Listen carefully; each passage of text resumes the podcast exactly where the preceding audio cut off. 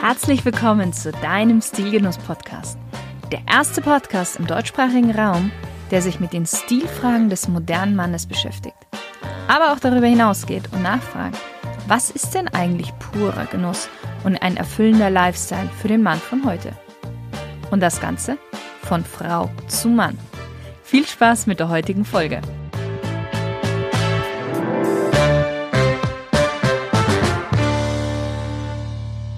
Hallo lieber Stilgenusshörer. Heute habe ich jemanden zu Gast, auf den ich mich auch persönlich sehr freue, weil als ich das erste Mal oder das zweite Mal so den Gedanken von dem Podcast in meinem Kopf hatte, ist er mir tatsächlich relativ schnell in den Sinn gekommen und auch, dass ich genau solche Charaktere für diesen Podcast interviewen möchte. Und die Rede ist nämlich von meinem Yogalehrer, beziehungsweise ehemaligen Yogalehrer. Und jetzt alle, die so denken, so, oh nee, Yoga, ich kann euch beruhigen, denn wir sprechen jetzt hier nicht von so einem klassischen Yogalehrer, wie man ihn sich so klischeemäßig vorstellt. Denn Oliver Kilian ist nicht nur Yogalehrer, er ist Personal Trainer und jetzt wird es nämlich spannend. Er ist Barmeister, DJ und ambitionierter Motorradfahrer. Und er vereint diese, ich sag mal so scheinbaren Gegensätze so perfekt in einer Person. Und nachdem er jahrelang in den Top-Restaurants und Bars äh, in München Cocktail gemixt hat, ist er nun wieder zurück in seine Heimat in Füssen, führt dort im frisch eröffneten Ameron Neuschwanstein Alpresort und Spa Hotel, langer Name, aber langer richtig, Name. die Bar sowie das Fitness- und Yoga-Center. Hallo Olli, sehr schön, dass Hallo du dabei Shirin. bist. Ja, ich freue mich auch. So, jetzt haben die Hörer ja schon so ein bisschen einen Eindruck von dir bekommen. Aber ich mache am Anfang ja immer gerne so eine kleine Smalltalk-Runde, damit sie noch einen viel besseren Eindruck von dir kriegen. Du antwortest einfach mit einem Satz bzw. mit einem Wort. Genau. Wein- oder Biertrinker? Bier, Wenn du ein Auto wärst, welches wärst du? Ford Mustang, Welches war das letzte Kleidungsstück, das du dir gekauft hast? tatsächlich das Hemd hier. Wer ist dein berufliches oder privates Vorbild? Äh, Steve McQueen, Dein absolutes Lieblingsessen? Habe ich öfter schon drüber nachgedacht, kann ich tatsächlich nicht sagen. Also, was ich sehr gerne esse, ist ein wirklich, wirklich, wirklich hochqualitativ sehr gutes Steak. Sehr gut. Wie kann man bei dir am besten Eindruck hinterlassen? Über Taten. Jemand, der nicht so viel spricht, sondern macht und erfolgreich eine Sache verfolgt, das ist tatsächlich für mich beeindruckend. Welchen Gegenstand hast du immer bei dir? gibt's nichts. Vielleicht mein Geldbeutel mit meiner Kette und meine Tätowierungen. Was ist deine größte Schwäche? Meine größte Schwäche ist meine, meine Harmoniebedürftigkeit. Dein schönster Urlaub? Mein schönster Urlaub war Mexiko Tulum. Mein eindrucksvollster Rishikesh, Indien. Das war das, wo du deine Yoga-Ausbildung gemacht hast? Richtig. Gut, da das. gehen wir später nochmal drauf ein. Wer ist für dich die coolste männliche Stilikone aller Zeiten? Ich glaube, ich habe es schon gesagt, Steve McQueen ist ein ganz, bin ich ganz großer Fan, äh, aber ich mag auch sehr gern Menschen wie, äh, ich finde David Bowie war ein, eine unglaubliche Ikone äh, mit allen Facetten, was ich auch so schätze an Menschen, wenn sie sehr viele Facetten haben und, und, und sich nicht in den, in, den, in den Schema pressen lassen. Ich habe gerade diesen schönen Film gesehen, äh, Bohemian Rhapsody, und ich muss sagen, klar, ich war von jungen Jahren weg auch ein unglaublicher Freddie Mercury-Fan. Und dann gibt es noch einige, aber sage ich jetzt mal, David Bowie fällt mir da äh, ganz, ganz vorne mit ein zum Beispiel. Ja. Wann hast du denn selbst angefangen, dich für Stil und für Kleidung zu interessieren? Äh, ganz früh schon. Äh, ich glaube, ich bin ein bisschen geprägt durch meine, meine Mutter, die sehr viel Wert auf Stil und Etikette legt, die auch Schneiderin ist oder war und, und, und äh, schon früh bedacht war, dass wir Kinder äh, gut aussehen. Das war sehr wichtig und uns gut benehmen. Und da ging das los. Schon in ganz früher Zeit habe ich äh, mich gegen Sachen gewehrt, die ich nicht anziehen wollte oder, oder, oder. Und wie würdest du heute deinen, deinen Stil jetzt beschreiben, den du hast? Äh, durchaus äh, casual und durch meine Berufe muss ich jetzt keine Anzüge tragen. Ich würde vielleicht gute Anzüge tragen, muss ich aber nicht. Insofern bin ich eher casual wear, aber wenn es jetzt um eine Stilrichtung geht, dann, ähm, dann, dann finde ich eigentlich so ein bisschen den, den Rockabilly-Style, den finde ich sehr aufregend. Auch anders als der Mainstream. Also das wäre so eine, so eine Richtung, die mir gut gefällt. Würdest du auch sagen, dass deine Berufe deinen Stil in gewisser Weise beeinflusst haben? Also die Entwicklung des Stils? Bestimmt, ja, bestimmt. Wobei meine Berufe, als Barkeeper bist du ja auch meistens in der Uniform gepresst und im, im Sportbereich mm, ist nicht so viel äh, Luft. Luft, ja, dass Ja. du sagst, ich kann dann besonders tollen Stil entwickeln. Äh, es gibt Jogginghosen, die ich nicht tragen würde, aber naja, da ist nicht so viel äh, Möglichkeit, sage ich jetzt mal, deinen Stil zu verwirklichen. Ja, leider. Du hast ja gesagt, dass deine, deine Mutter eben die, die Schneiderin war, euch aber abgesehen von ein gewisses Stilempfinden für Kleidung, aber auch euch ja so ein bisschen was benehmt euch gut und so weiter. Wie würdest du den Stil definieren? Stil ist eine, äh, eine Vielzahl von Eigenschaften, die man sich auch vielleicht anerziehen kann oder sollte.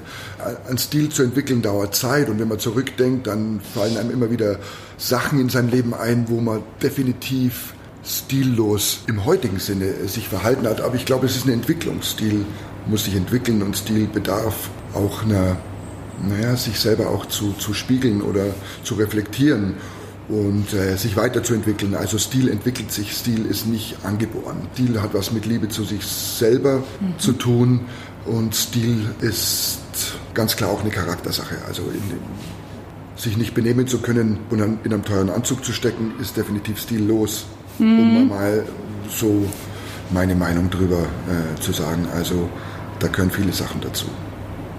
Ja, klar, ich meine Charakter. Also ich sage immer, Charakter geht vor Kleidung, aber äh, Kleidung ist halt auch extrem wichtig. Ja, Weil ich jetzt sehr schön fand, was du gerade gesagt hast, mit Stil hat auch was mit einer Liebe zu sich selber zu tun. ja, definitiv. Wie wichtig ist es denn in unserer heutigen Zeit, Stil zu haben, deiner Meinung nach? extrem wichtig, weil wenn man so einen Querschnitt nimmt durch die Menschen, die einem so begegnen, die man sieht, die, ähm, egal wo, fehlt ganz vielen Leuten Stil, ohne jetzt äh, arrogant klingen zu wollen, aber Stil hat ja auch was mit Benehmen, mit Respekt oder mit äh, Empathie zu tun. Ja? Eben auch die Liebe zu sich selber. Das fehlt ganz vielen Leuten äh, massiv, finde ich.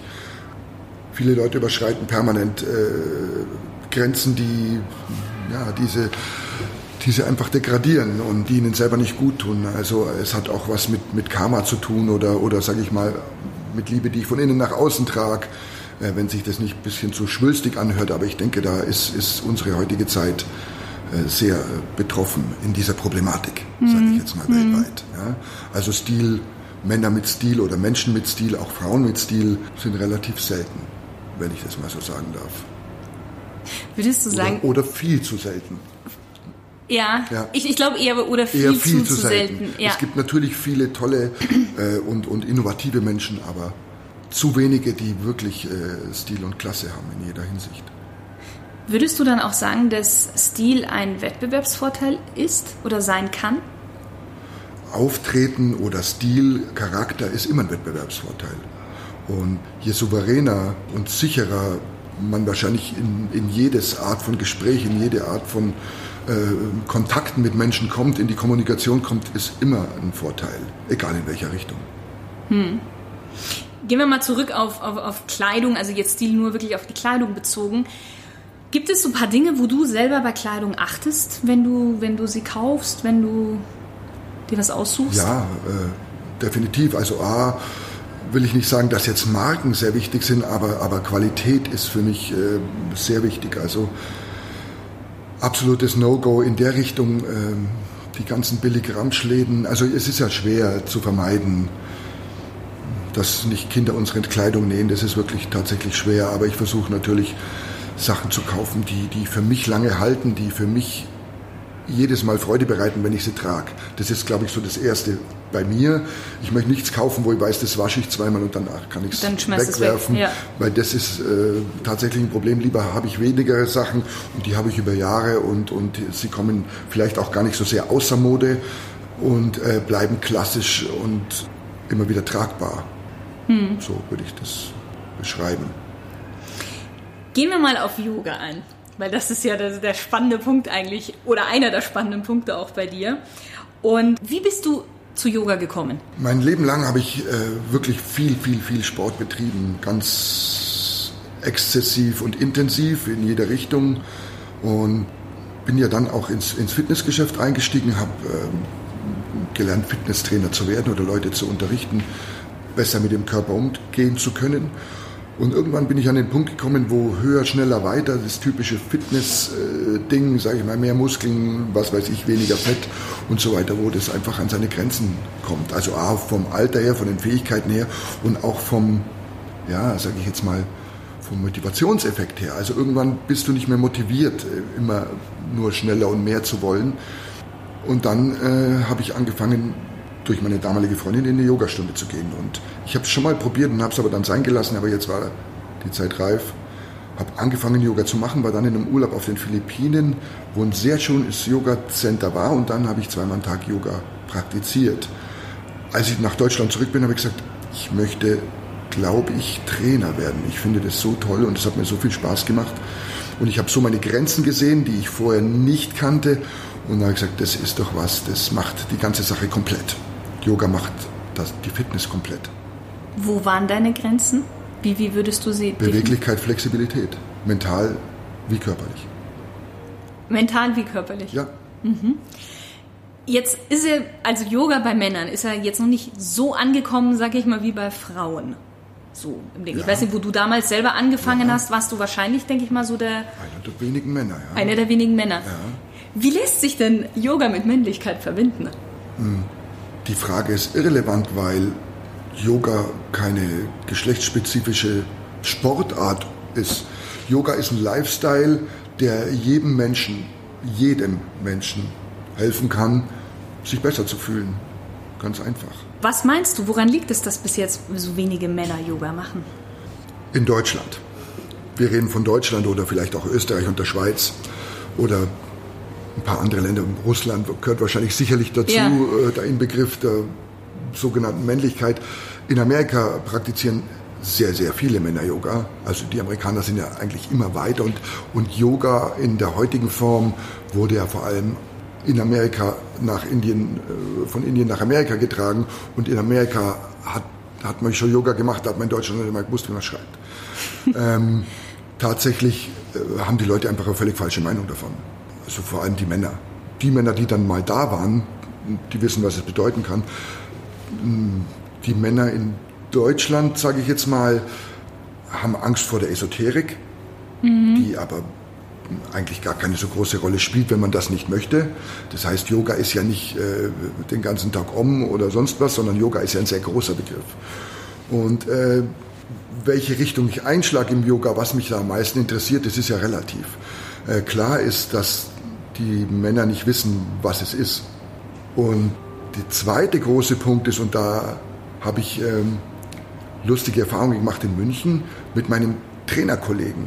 Absolut topfitte junge Männer, wirklich, wirklich voller Energie und stark und alles. Und wenn du die gefragt hast, warum sie denn nie in Yoga gehen, haben sie gesagt, sie schämen sich vor den Frauen, dass sie was nicht können. Das ist, glaube ich, der Hauptgrund bei Männern. Das Ego? Das Ego. Angst, mein Ego zu verlieren. Dann musst du den Leuten erklären, dass Yoga dich in dieser Stunde, wo du Yoga betreibst oder Yoga-Übungen, Yoga-Asanas betreibst, weder Zeit hast, auf andere Leute zu schauen, noch andere Leute Zeit haben oder die Muße haben, auf dich zu schauen. Das heißt, du bist mit dir alleine in dieser Stunde und bist konzentriert auf dich selber, also fällt völlig weg. Der nächste, die nächste Ausrede ist, ich bin nicht flexibel genug für Yoga, was ja total schizophren ist, weil ich mache ja Yoga, um flexibler um flexibel zu werden. Und äh, jeder kann Yoga machen, das kann ich mit einem 85-Jährigen machen oder mit einem 5-jährigen Kind machen, das spielt gar keine Rolle. Also Yoga ist so ausgerichtet, dass es dich immer weiterbringt, egal in welchem körperlichen Zustand du bist und dich vor allem immer weiterbringt, egal wie oder durch was. Aber es ändert sich. Mehr und mehr. Vielleicht ähm, habe ich da auch so ein, ja, vielleicht ist es ganz gut, dass auch Männer wie ich Yogastunden geben, weil ich nicht der typische Yoga-Trainer bin. Und äh, das hilft vielleicht anderen Männern zu sehen, dass es ja nicht davon abhängt, ob ich äh, öko, grün, lange ungepflegte Haare oder sonst was haben muss, um ja. Yoga-Trainer zu sein. Dieser Humbug ist äh, wird Zeit, dass der weggeblasen wird, sage ich jetzt mal. Ja. Mhm. Das ist einfach nicht mehr zeitgemäß. Mit dem, was du gerade vorhin meintest, mit dem Ego. Also ich persönlich finde ja, was, was man beim Yoga lernt, ist ja in gewisser Weise, dass das Ego man eigentlich in diesem Moment auch beiseite schiebt. Ja, das Ego ist tatsächlich das, was uns am meisten im Weg steht. Auch in der Lehre des Yoga oder auch in anderen Lehren, im, im Buddhismus und so weiter, ähm, ist die höchste Form des Bewusstseins, mein Ego beiseite zu stellen und nicht ständig mein Ego zu füttern. Das ist eine lange Geschichte, da kann man viel und lang drüber philosophieren. Aber wer mal versucht, sein Ego zu betrachten, der weiß, dass im Yoga das Ego keine große Rolle spielen soll, weil das Ego mich daran hindert, mich mit mir selber zu verbinden.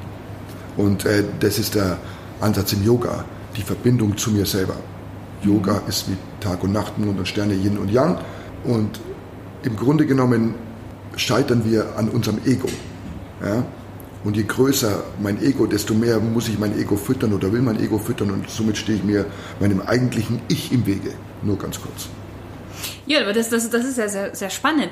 War das für dich am Anfang, als du angefangen hast mit Yoga, hast du das selber bei dir gemerkt, dass dein, dein Ego dir im Weg gestanden ist? Ja, speziell wenn du mit diesen Menschen sprichst, die es dir beibringen.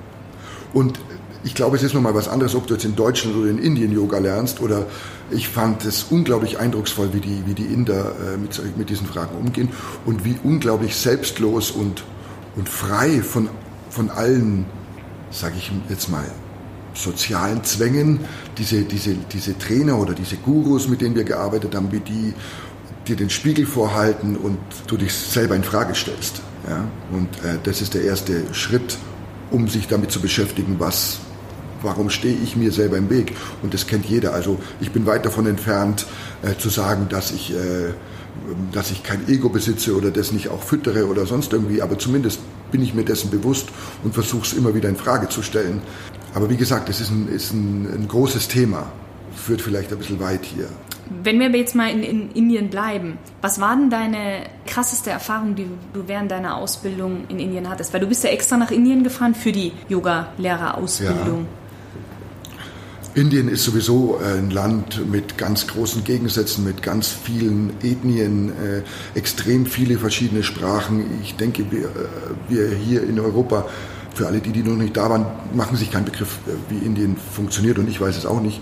Aber äh, man sieht natürlich, dass, dass die eine ganz andere äh, Art zu leben haben wie wir, mit ihren Kastensystemen und so weiter.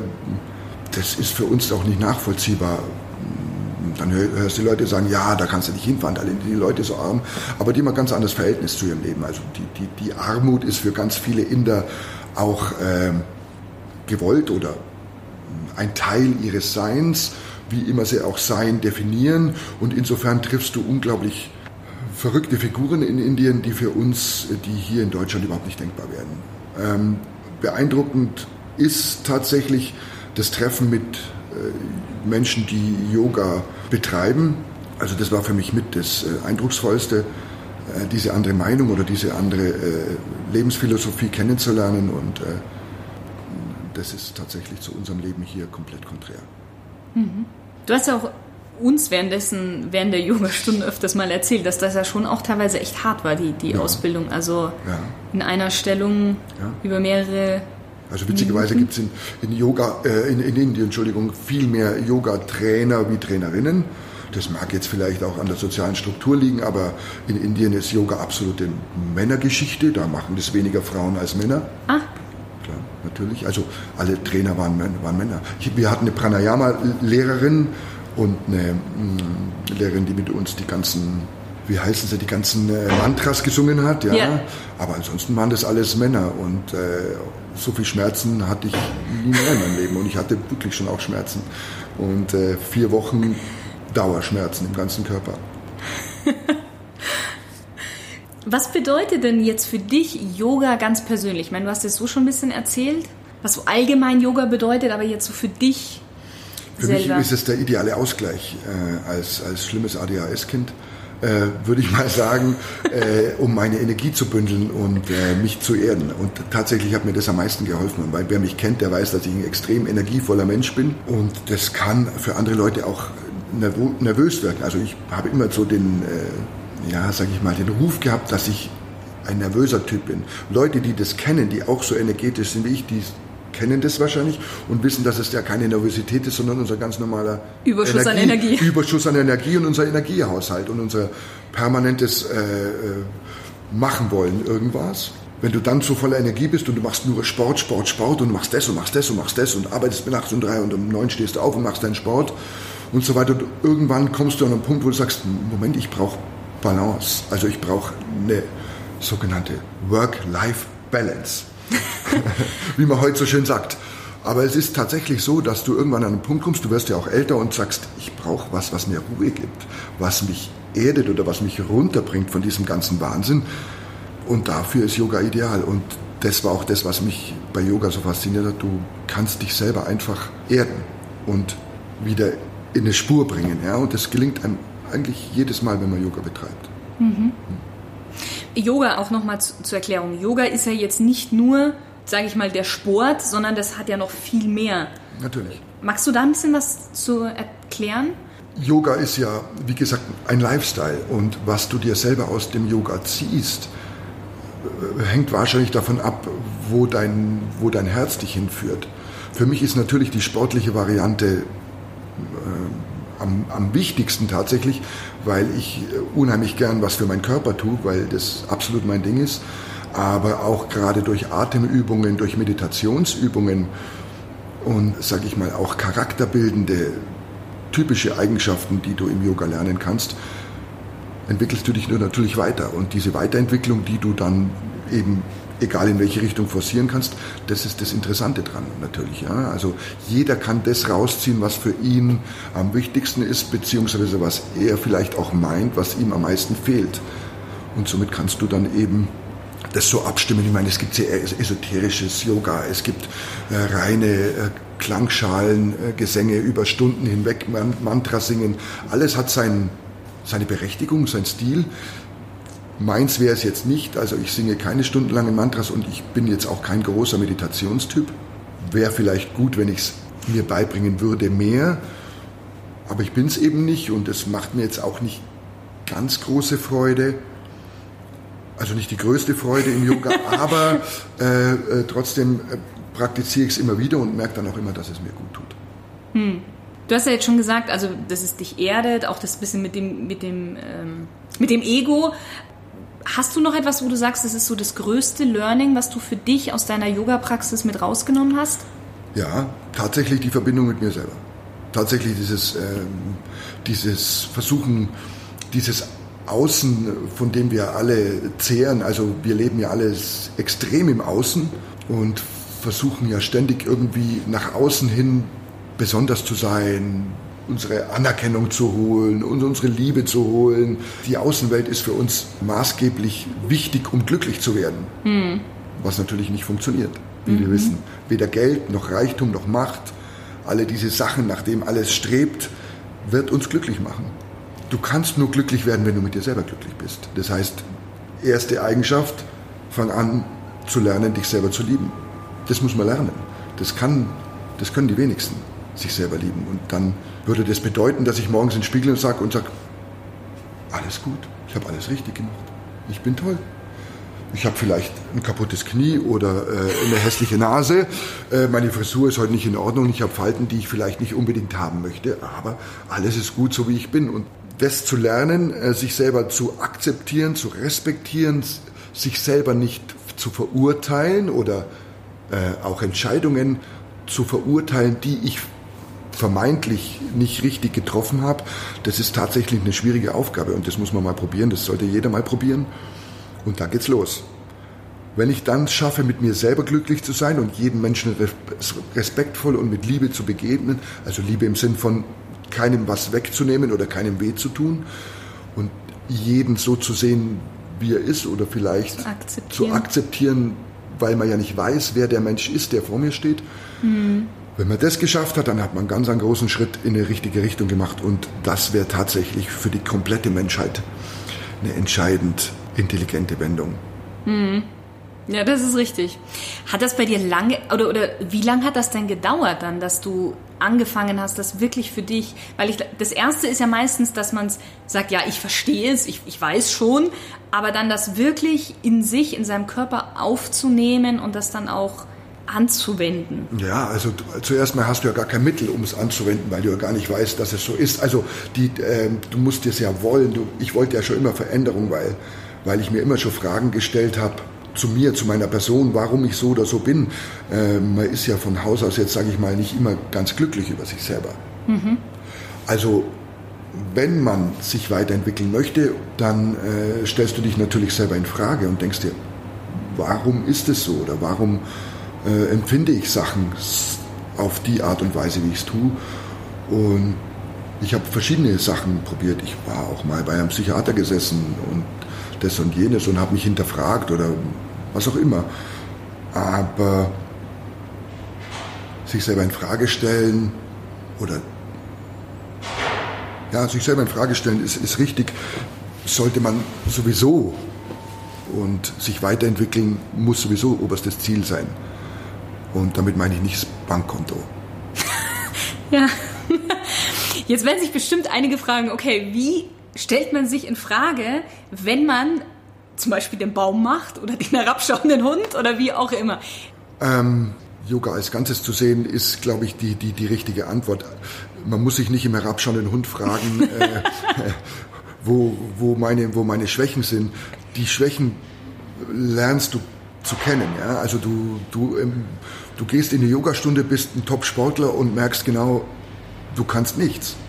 Du kannst es einfach nicht. Du hast keine Chance.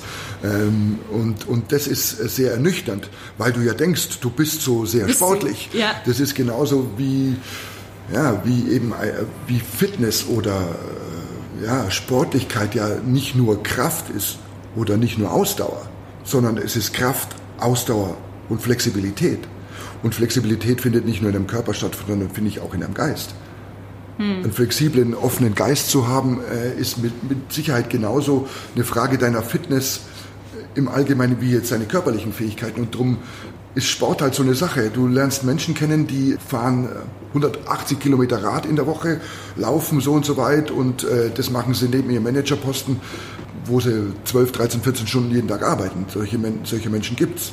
Und irgendwann kommen die an einen Punkt und sagen, diese ganze, äh, also immer nur vorwärts, vorwärts, vorwärts ja. und immer nur irgendwie vor was wegfahren, radeln, laufen oder schwimmen zum Beispiel. Und ich hatte schon Kunden tatsächlich und ich sage, Moment mal, wo willst du denn hin? Was soll das? Sagt er, ja, ich werde nicht schneller und, und ich trainiere wie ein Blöder und äh. Sag ich, ja klar, du bist einfach nicht flexibel. Sag er, ah, was soll das heißen, ich bin nicht flexibel? Deine Flexibilität fehlt. Deine Flexibilität fehlt im Kopf und im Körper.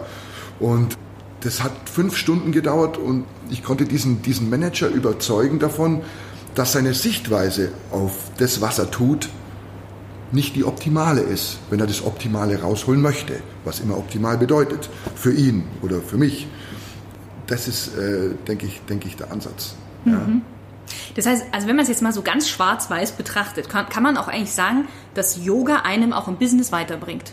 Weil man seine Flexibilität auch im Kopf ja, erweitert dadurch. Natürlich. Deine, deine Sichtweise auf alles ändert sich durch Yoga oder wenn du dich damit beschäftigst. Deine Sichtweise auf deine Energetik ändert sich, deine Sichtweise auf, auf ähm, deine alten, festgefahrenen Verhaltensweisen ändern sich, beziehungsweise du stellst sie in Frage oder betrachtest sie aus einem anderen Licht und das kann sehr hilfreich sein.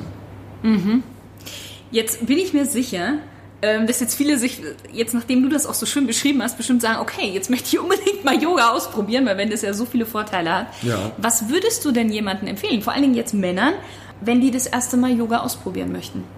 Es gibt natürlich Anfängerstunden, die man machen kann. Ja, ist manchmal nicht so einfach zu finden auch. Wenn du Glück hast und findest einen guten Trainer, eine gute Schule, wo du Anfängerstunden mitmachen kannst, dann mach's einfach mit.